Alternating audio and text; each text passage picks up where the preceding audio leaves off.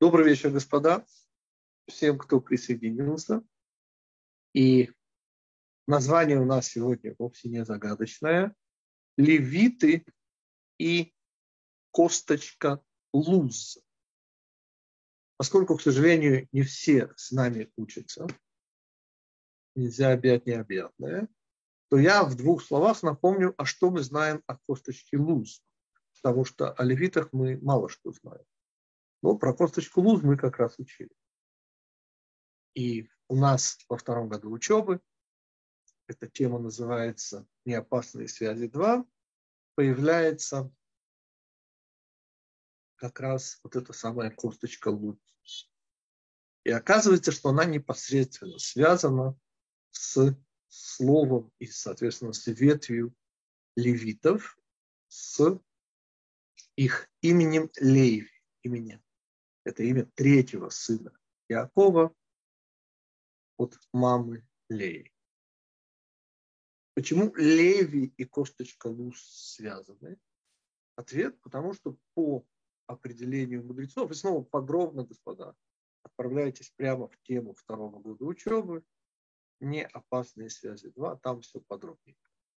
Так вот, косточка Луз, сказано в устной истории, это ровно та самая косточка, конечно, буквально это понимать не надо, которая в огне не горит, жерновами не размалывается. Короче, та самая косточка, которая неистребима, естественно, в духовном смысле этого слова, ее неистребимость – залог нашей вечности, нашей связи с вечностью. Это косточка луз, э, чье местоположение это ровно в самом конце нашего затылка, ровно на том месте, где э, узел головного тфилина располагается. Сейчас про эти меридианы и, простите, про буддизм мы сегодня не будем. О чем мы, да, будем сегодня. Еще одна деталь про косточку луз. Она питается исключительно, и здесь прямой выход на слово лейви, а я напоминаю, что означает на иврите слово лейви, так сказала, называя своего третьего сына, совершенно, на первый взгляд, бесхитростно, мама Лея. Вот теперь, говорит мама Лея, когда я родила ему третьего сына, он присоединится ко мне. Ну, как бы совсем бесхитростно. Вот два ребенка, вот две руки. А третий, значит, уже муж присоединится. Нам из всей этой бесхитростности нужно только само слово «леви». Лелавод – провожать, леви конечно же, присоединяться. О чем мы? Косточка луз, говорят мудрецы, питается исключительно из четвертой субботней трапезы. Простите, но их три. Да, но есть на исходе шаббата, то есть шаббат уже завершился, и тогда делают проводы царицы субботы. Мелаве малька. Так это называется на иврите. И смысл ровно тот же, что у слова левая, вроде бы очень далекого слова, это когда провожают последний путь умершего. Да? Называется левая. Но, чтобы это связано, это тоже очень просто. Всякий раз, вы же помните, э, англичане уходят не попрощавшись, а евреи прощаются, но не уходят. Сколько мы всегда стоим в прихожей, провожая своих гостей. А на самом деле, говорят мудрецы, мы обязаны, подчеркиваю слово обязаны, это мецва, лелавод, то есть быть сопровождающими наших гостей и за дверями. Нужно сделать два шага снаружи дверей. Что имеется в виду? Ответ очень просто. Нежелание расставаться. Вот и все. Всякий раз, когда мы делаем мецва проводы мертвого, мы подчеркиваем, что мы не хотим расставаться. Ну, то есть не навсегда. Что мы еще, даст Бог, встретимся. Когда мы провожаем гостей, ровно то же самая идея, что мы еще, даст Бог, встретимся. И, наконец, когда мы делаем проводы царицы субботы. А я напоминаю, что следующий мир – это как раз семь, это как раз шаббат. И когда мудрецы рассказывают, что только через эту трапезу питается вот та самая косточка, то, конечно же, речь идет о нашем нежелании расставаться с шаббатом. И это и есть наша связь со следующим миром, то есть с шаббатом следующего мира. До сих краткое содержание того, что есть подробно, кому интересно, теме неопасной связи 2. Ну, ну мы с вами э, сначала безапелляционно совершенно заявим о главном герое первых десяти параграфов книги Бамидбар. И этот главный герой, это, конечно же, ветвь левитов. Это наши левиты, господа. Обратите внимание, не коины. Коины – главные герои третьей книги Пятикнижия. А вот четвертая книга, она начинается, и снова это не наша тема, я только вспоминаю заголовок, он у нас был. Помните, кто такие левиты? Это функциональная замена перцев. Обратите внимание, не коины. Простите, коинов было изначально пять, после гибели Надава и Авиу их всего трое. А вот ветвь левитов и мудрецы тратят неимоверные усилия, чтобы свести такое, так, квадратура круга. Но ну вот как сделать так, чтобы количество левитов, а среди них тоже были первенцы, оказалось в точности равно количеству первенцев. Ну, я функциональная замена, так и там их ровно 22 тысячи с хвостиком, только 22 тысячи. Я сейчас эту тему когда-то обсуждали. Что мне важно сейчас? Что косточка луз, с одной стороны, это буквы ламет. Мы сейчас немножечко будем учить буквы ивритского алфавита, естественно, на моем пионерском уроке, простите. Вот. Чем владею, тем сейчас и поделюсь. Значит, буква ламет, вав, зайн дает нам три буквы, луз, дает нам название, наименование этой косточки, которая символизирует нашу потенциальную вечность, нашу неразменность, нашу постоянную связь со следующим миром, седьмым тысячелетием, с. Отсюда проводы царицы субботы, то есть нежелание с ней расставаться и все, что мы сказали. Но сравнить это слово я хочу с другим словом, со словом Лейви. Во-первых, тоже три буквы. Ламы два вьют. Первые две общие. Я хочу заняться буквой ламы, господа. Вы же знаете, что каждая ивритская буква имеет наименование, помимо всех других вещей. Я сейчас про гематрии не буду вспоминать. Я хочу заняться словом ламет. Что такое ламет? Ответ вы удивитесь, но это учеба. Ладно, это, учеба. Еще очень интересный момент написания этой буквы. Эта буква начинается, ну, по сути, есть три местоположения у букв. Да? Есть середина, ну, то есть обычное местоположение. Например, буква МЭМ, средняя буква алфавита, не выходит вообще за вот эту серединную строчку, строку. Есть, например, конечные буквы, чей, чье окончание опускается под строчку. Ну, на эту тему есть изумительная совершенно э, по красоте вещь. Помните, слово «яван», три буквы. «Юд» – это начало вот этой серединки, «юд», половинка средней строчки. Буква «вав» занимает всю среднюю строчку, и «нун» конечная буква нун опускается далеко-далеко под строчку. И получается вектор направления юд, вав, нун. Идет жесткий спуск на самое-самое дно. Но если к этому слову, помните, добавить букву цадик, праведность, то помните, что получается? Легким добавлением одной буквы цадик праведности Слово Яван, она же Греция, она же тьма тьмущая. Те, кто помнит этот комментарий, я сейчас совершенно только вспоминаю. Помните, добавим букву цадик. А помните, цадик она какая? Она пишется сверху и в средней, и в середине. Вниз, естественно, не спускается. И цион меняет направление. И получается уже не сверху вниз, как в слове Яван, где Юд занимает верхнюю позицию, Вав среднюю, ну идет самый низ, и вектор направления, конечно же, исчезновение падения, как и полагается Греции и тьме. А Цион получается удивительное слово Цион. Или мы не с вами сионисты, проклят. Ну, оставим в покое сионизм. Так вот, слово Цион, добавление буквы цадик и изменением направления. Понимаете, вы идете с самого низа на удивительно высокий самый верх. Ну, это просто объяснение. Снова три строки, которые могут занимать буквы алфавита. Средняя строчка, и там, например, появляется и занимает эту строчку средняя буква МЭМ или буква ВАВ, помните, чье назначение соединять верхнее с нижним, и потому она целиком средняя. А вот ламет, она со средней строчки выводит нас на самый верх. Ламет. Можно, Это можно вопрос? Да, уже вопрос. Давайте вопрос. Мне непонятно с ционом.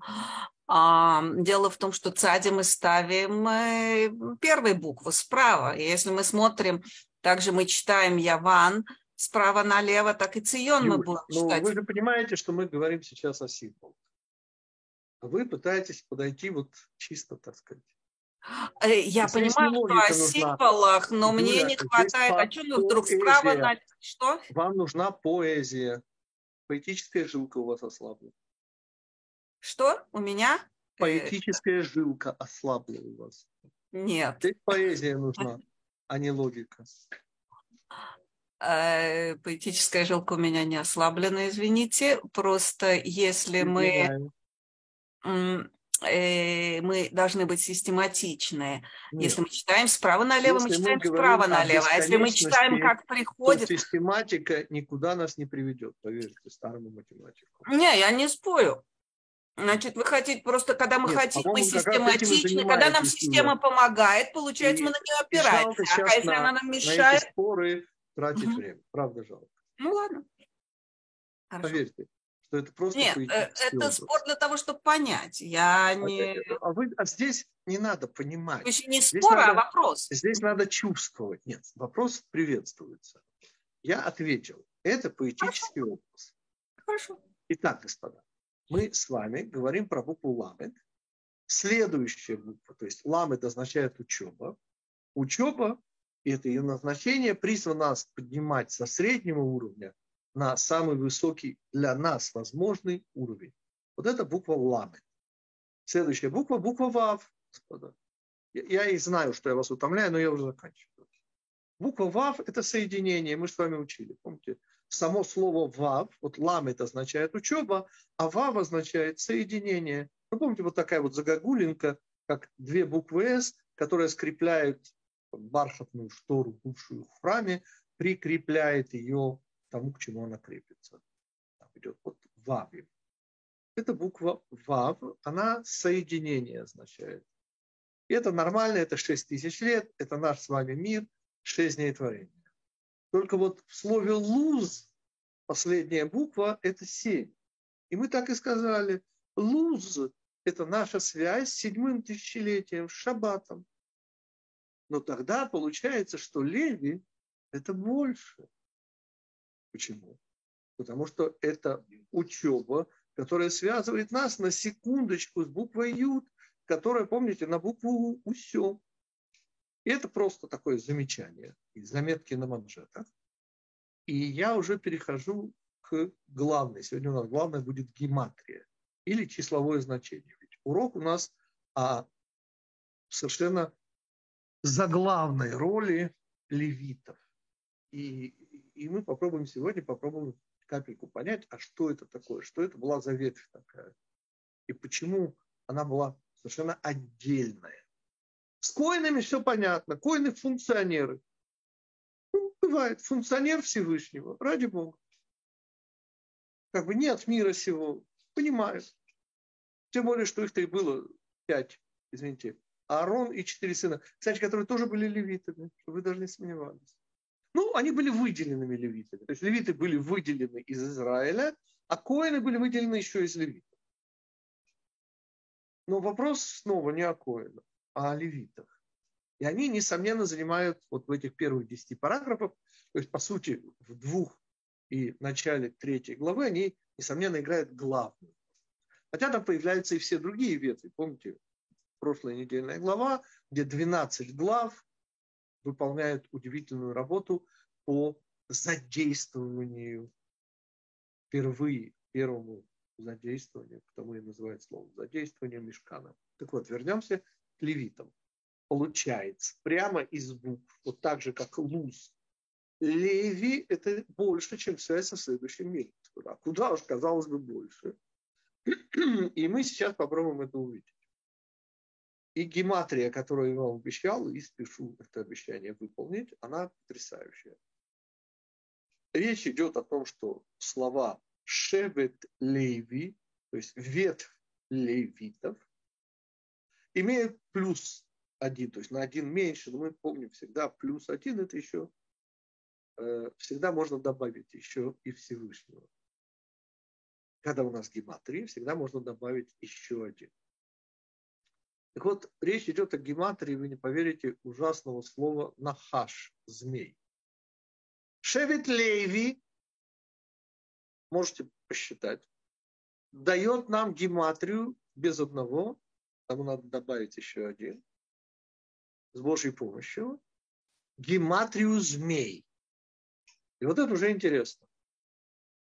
Напоминаем, что змей свой яд змеиный впрыснул в первого человека через его благоверную, и попал этот совершенно отравляющий нашу душу яд, божественную душу, каждого из нас от рождения. В кавычках, я смеюсь, конечно, первородный грех. О чем речь идет?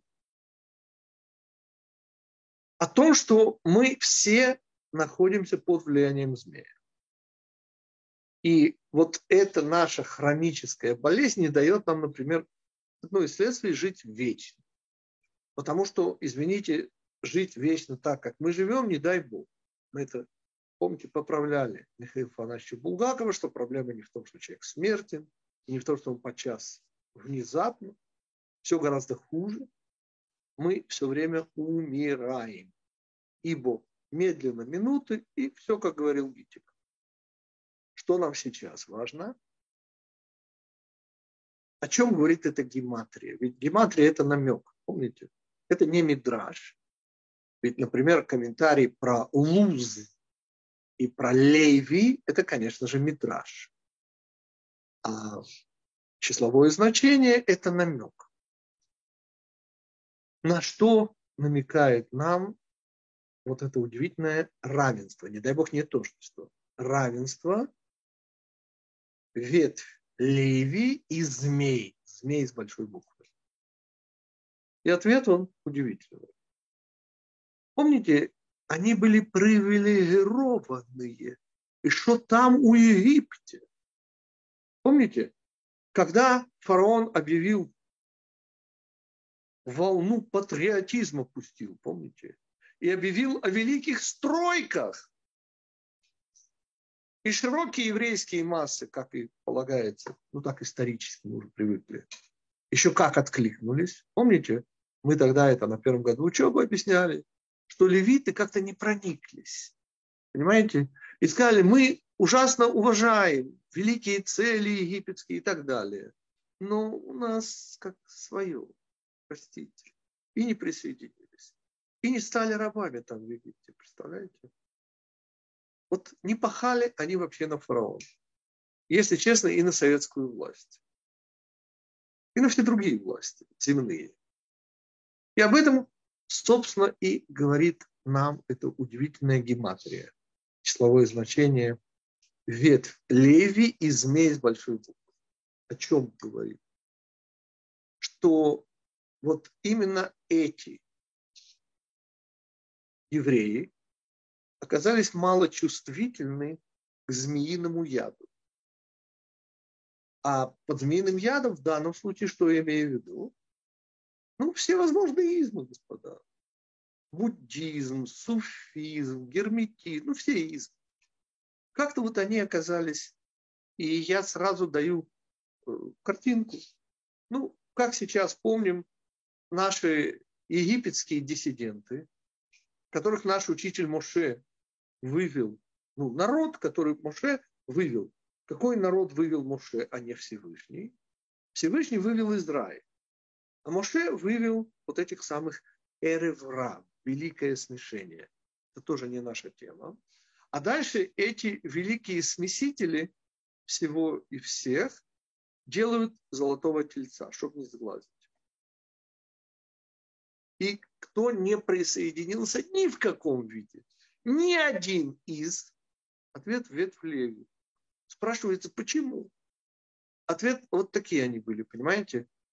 Вот там, где патриотизм, лозунги и вообще высокие цели, они не присоединялись. И потому они так и импонируют мне. И, и в конце я тоже буду посягать. Я не левит, насколько я знаю, опять же. Кто знает? Никто ничего не знает. Но на высокое звание левита ближе к концу урока я буду претендовать. Заранее об этом объявляю. Каким образом сейчас услышать? Итак, кто такие левиты? Это те, у них нет противоядия. Они смертны, как и все мы с вами. И умирают по той же самой причине, из-за золотого тельца. Но в нем они не участвовали. Вот вообще. Ни один. И это действительно, вот понимаете, вот они там в Египте получили такую прививку. Вот, вот я от советской власти, за что я бесконечно благодарен, получил удивительную прививку от любых лозунгов, понимаете, и от всех измов на свете, включая даже иудаизм. Вот иизм уже не подписываюсь. Или лозунг «Да здравствует Машин» не подписываюсь. Вивон Машин не подписываюсь. Нет, я за. Вы же помните, я же беспартийный монархист. Звейтесь, сокол и орла. Вы же меня помните. Но не подписывают просто потому, что лозунг. Я, я же это помню, господа. Вот как сейчас вот это играет эта музыка, из, из громкоговорителей орут «Хай живе радянська Украина!» Понимаете, вот ширую украинскую, без всякого акцента москальского. Прям какое-то издевательство. И потому, вот вы знаете, когда мне начинают рассказывать э, об Украине, о России, о Соединенных Штатах, вот как-то вот спасибо Советскому Союзу. Спасибо. Мы о чем? Мы о том, что, конечно, левиты смерть. Несомненно. Смертные, потому что они часть Израиля. А золотой теленок сделал Израиль смертными в каждом поколении. Вообще-то мы, как Израиль, бессмертны. Но в каждом поколении и левиты в этом смысле, не избежав общей участи, тем не менее избежали ее в каждом поколении. Ведь уровень, на котором мы сейчас говорим, левиты – функциональная замена первенцев. А кто такие были первенцы, господа? Помните, это коины в каждом отдельно взятом дворе. Вот там, где был шанс делать храм в каждом дворе, который объединял евреев. Напоминаю, двор – это объединение нескольких семей или нескольких домов. И вот это удивительная функция левитов, не путать с коинами. Те вообще над миром. Левиты осуществляют связь с чем? Ответ. Уровень 10 – это, между прочим, учат во всех ульпанах иврита, то есть места, где изучают наш язык. Ну, к сожалению, изучают там это плохо, но мы сейчас не об этом, а о том, что буква Юд, та самая, которая усё, та самая, которая 10, та самая, которая полнота, Буква Юд – это кроме того, если ее присовокупить в начале глагола, то она дает как раз будущее. И кроме будущего, про которое косточка луз, а это, как бы сказать, помните, 50-е годы была фантастика ближнего прицела. А вот, ну и так далее, те, кто помнят, о чем я говорю. Так вот, луз это, конечно же, ближний прицел. Это следующий мир. А вот Леви – это соединение вообще вот со всей духовностью. Не только со следующим миром, но и с тем, что будет после, и вообще аж до Всевышнего. И наш прошлый урок был о радости и о том, что связь – это радость. Мы всегда говорили и выводили связи, правильно выводили, связь – это недостаток. Например, когда два человека связаны. Ну, знаменитый совет я позволю себе процитировать. Нееврейских аксакалов. Женщина, если вы хотите, чтобы мужчина вас не забывал и почаще вспоминал, одолжить у него как можно большую сумму денег и как можно дольше ее не отдавать. Все совершенно правильно. Но я сейчас хочу добавить, что такое радость. Радость, и у нас есть 10 уровней, но самый первый базисный уровень радости – это радость надежды. Понимаете, без надежды э, жить невозможно.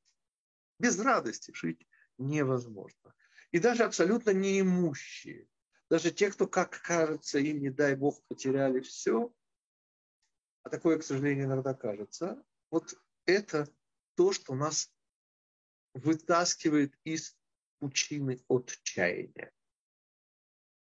Еще раз. Левиты – функциональная замена дворовых, в кавычках, коинов ну, первенцев. И мы уже определили удивительную задачу левитов. Понимаете? Когда коины работали, говорили мы неделю назад, что делали левиты? Они пели и пританцовывали. Вот это замечательный русский глагол, за что люблю великий. Понимаете, вот, вот можно какие-то вещи передать. На любом человеческом языке, если честно, можно передать. Ну, владею русским, чем и пользуюсь. Так вот это пританцовывание позволяло, как мы учили неделю назад, совершенно удивительную вещь.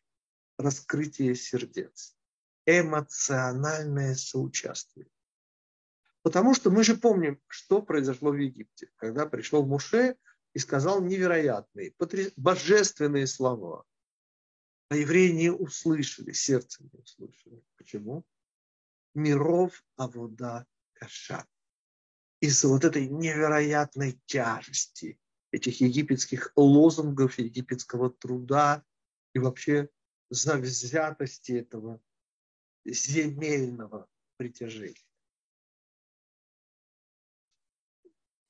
Так вот, чтобы мы с вами не растворились в суете, существует радость Торы, и за эту радость отвечают как раз левиты. И отсюда уже Гитику и к вам совсем уже коротенькая дистанция. Понимаете, функция левитов, вот функция коинов – это Тора. Но Тора, и то, что я пытался Юля вам сказать, она бесконечна, она многогранна.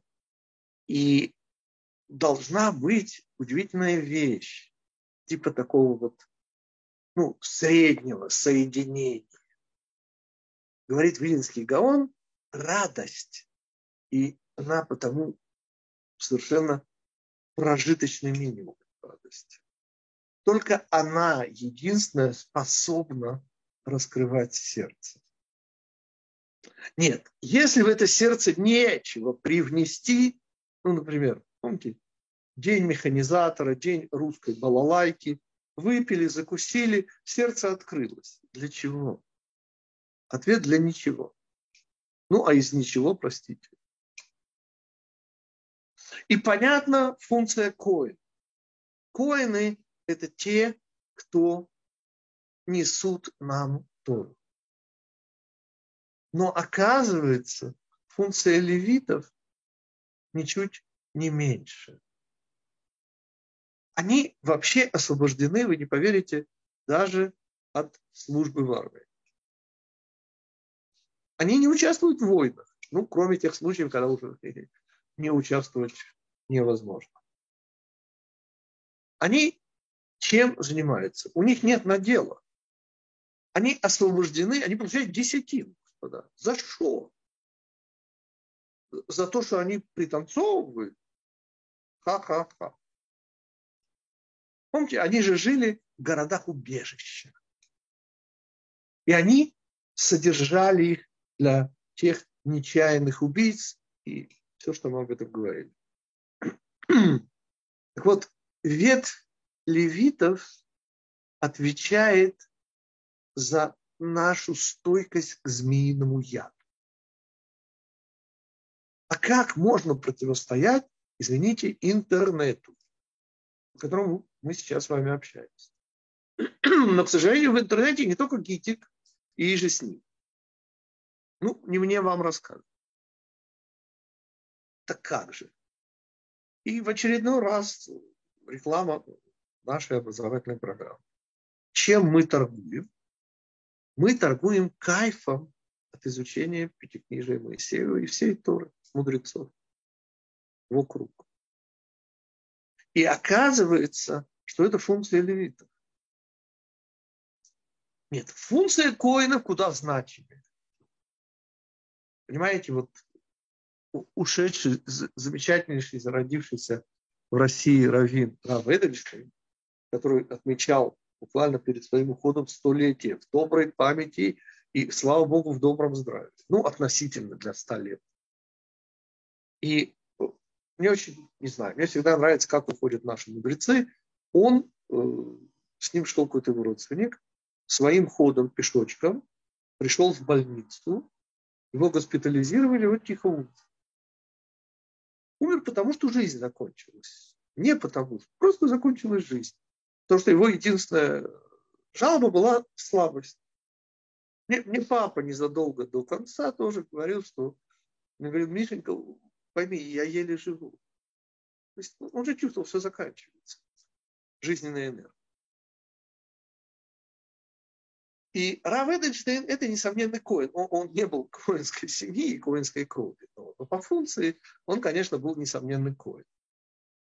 То есть он был тем, кто нес нам Тору.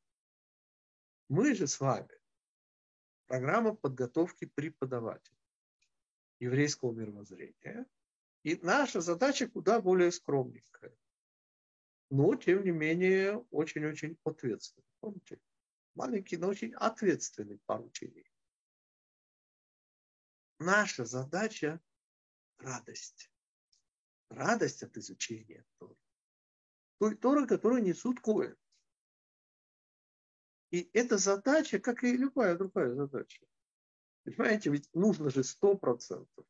А 99,9 это совершенно не входит в замысел Всевышнего. И, и потому использование человеческих языков, словарного запаса, всего, что с этим связано. Чем будем резюмировать? Косточка луз. Косточка луз, когда нам говорят о том, что она, извините, не мелится жерновами, в огне не горит, вы понимаете, что это не буквально, это мидраж. И те, кто были на месте, где был, назвал ее конвейерная плаха, лагерь Треблинка, первым из тех, кто владел пером. Так вот там, еще в августе 43-го, эскаваторы, август 43-го, все перекопали. И понятно, там ничего не осталось. И там очень сочная, безумно зеленая трава растет. Рассказывали те, кто там были. Мы о чем? Помните, это то самое место, где было уничтожено более 900 тысяч. Невероятная цифра. Почти все евреи. Не все, но почти все. Там очень жирным дымом вышло все Варшавское гетто. Господа, напоминаю, Варшавское гетто не только варшавские евреи. Туда было свезено и 550 тысяч польских евреев в Варшавском гетто. Ну, это момент перед началом депортации. который начинается в 42 году, в мае месяце.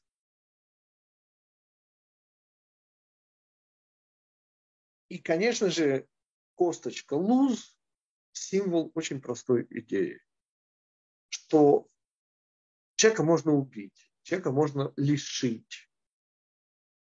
Но если человек остается верен своей мечте, человек не расстается с надеждой, то это значит, что у него есть косточка луз.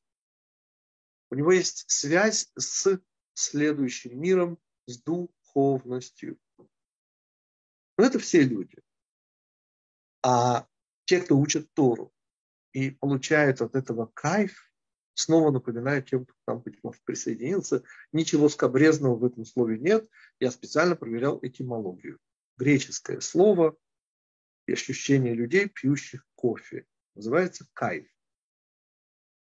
Так вот этот самый кайф от Торы – это не следующий мир, точнее, не только следующий мир. Это вообще все миры, господа. Потому что, снова вам цитирую, я душу свою написал, вам принес. Ведь Всевышний же нам не Тору подарил он же себя подарил через Тору.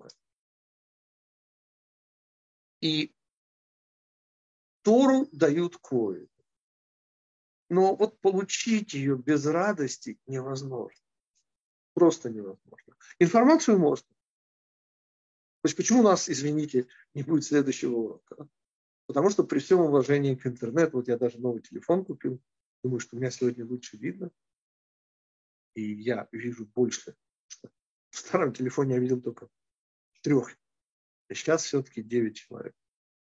Ну, правда, мало кто включает, извините, видео, но это уже не ко мне. Так вот, исключительно при личной встрече Тора идет от одного к другому. Не передается она, простите. То есть все, что вы сейчас слышите, это замечательно важная, нужная и, надеюсь, дающая радость информация. Но есть еще выше, чем эта информация, это уже сама Тора. И вот это уже только душа. Потому я вспоминал, я душу свою записал, вам принес. Вот эта записанная душа, она только из души в душу идет, простите. Потому у нас не состоится следующий урок, то следующий урок состоится, но через две недели. Все, кто, конечно, будут в Москве или в Петербурге, позволю себе лично вас пригласить, чтобы мы, даст Бог, встретились. Да, ваши вопросы по поводу змеиного яда, косточки луз и функции левитов. Раб Гитик, э, вы да, говорите, что уже в Египте а, левиты ну, там, не участвовали да. во всех призывах Компартии. Да. А какое их действие... Да, беспартийные они были. А, вот. Какое их действие привело к тому, что они этого удостоились? Что произошло, вот что говорит Тора? Они не присоединились к Золотому Тельцу. Ни один из них, пишет Раши. Вот вообще ни один представитель ветви... А, и вот это был поворотный пункт. Да, конечно. Окей, понятно. Это один вопрос. Поймите, это не только в плюс, это и в минус. Понимаете? Ведь задача первенцев была соединение. Та самая задача, которая перешла к левитам. Они с ней не справились. Они не смогли не пустить широкие народные еврейские массы вслед за вот этим великим смешением. Они провалились. Минуточку, но левиты ведь тоже, они только, они не пошли, но других же они тоже не сумели задержать. Сейчас, сейчас. Это важный очень вопрос, э, и подчеркнем снова, господа. В этот момент ответственность была на первенцах, не на левитах. Угу. Левиты тоже не смогли. И коины, единственные, кто смогли, очень жестко. Но это отдельная тема. Всего пять человек смогли. Помните? Они убили более трех тысяч этих самых эрф равовцев. Левиты не смогли. Но левиты не присоединились к вот этому змеиному яду. Они оказались наиболее невосприимчивы к нему. Первенцы не справились. Левиты заменяют первенцев. Они не заменяют коин. Первенцы, э, первенцы восприняли этот яд. Да, мы все восприняли этот яд. Левиты его не приняли. И умирают сегодня, так же, как и все другие люди на земле, только потому, что они часть Израиля. И поколение, поколение должно сменять. Помните, одна из таких причин, важнейших причин смерти, коих имеется ровно четыре. К нам отношение имеет всего три причины. Так вот, одна из них – это смена поколений. Вот по этой причине, ну, ежели, не дай бог, левит совершил что-то непотребное, это другой вопрос. Но в принципе, причина, по которой умирают все те, кто выполняет функцию левитов, смена поколений. И еще, если можно, один вопрос. Он относится к прошлому уроку. Я, к сожалению, слушала его только в записи, поэтому не могла задать. Эм, э, значит, там вы говорите о том, что когда, э, э, как нужно правильно, когда делают щиту быку, так, то когда можно его разрезать, потому что после, сразу после щиты он еще дергается. Я вспоминаю, да, об удивительном ну, в кавычках, несогласии Йосефа и Якова и братьев. Да, вот это одно из таких несогласий. Поскольку позиция Яакова была, что мы еще находимся э, только в начале пути, а ветви говорили, что мы уже сформировали форму Израиля. И потому для нас Тора обязанность, а, соответственно, семь принципов сыновей Ноаха вовсе уже не обязательны. И это звучало именно так, помните? Угу. Когда седьмой принцип – часть живого, в частности, часть живого животного, то сделали вы хиту. Понятно, что это теоретическая вещь. Да? Мудрецы запрещают, не о чем даже говорить. Но мы сейчас не говорим а лишь о теории. И в теории получается удивительная вещь что в тот момент, когда вы перерезали быку вот эту его сонную артерию, вы сделали шхиту, вы можете отрезать уже для холодца ножку. Снова это теория. Мудрецы запрещают, не дай бог. Я вовсе не, не надо себе ничего рисовать. Но это принципиальный, совершенно принципиальный спор. Потому что вы сделали шхиту для вас, во-первых, это семь принципов. Или же вы уже находитесь на уровне Тора. Да, у вас вопрос по этому поводу, прошу прощения, Юрий. А можно еще вопрос? Вы, вы, сейчас, сейчас у Юрия вопрос был. Да. да. А вы ответили? А, ответил, прекрасно. Да, Андрей. Спасибо. Вы, вы анонсировали, что вы скажете, как вы будете в конце урока, как вы будете левитом. Если я, не, если я, я прослушал, сказал, то резюмируйте. Я да. могу повторить, мне не жалко. Да, да. Функция Леви – это учеба, ламет, та самая, которая идет с середины вверх. Да, буква ламет означает учеба. Буква вав – соединение, а буква юд – это цель. Вот юд – это будущее. Юд – это вообще, это не только семь, как в слове луз, не только седьмое тысячелетие. И задача, функция, которую исполняют левиты, это функция радость от учебы, от изучения. Это та самая радость, которая позволяет учебе попадать в наше сердце. И, и это ровно то, чем занимается программа подготовки преподавателей во главе которой я имею честь находиться. А, то есть вы, вы задаете радость, и это как бы да. приобщает к левитам. Да. да. Говоря, да. Это еще такое наблюдение в русском языке. Вы сказали «приличная встреча», а мне сразу «приличная», наверное, отсюда слово «приличность». Ну, как. Да, да, да, наверное, «приличность», да, «при лице». Там, где человек не теряет свое лицо, наверное.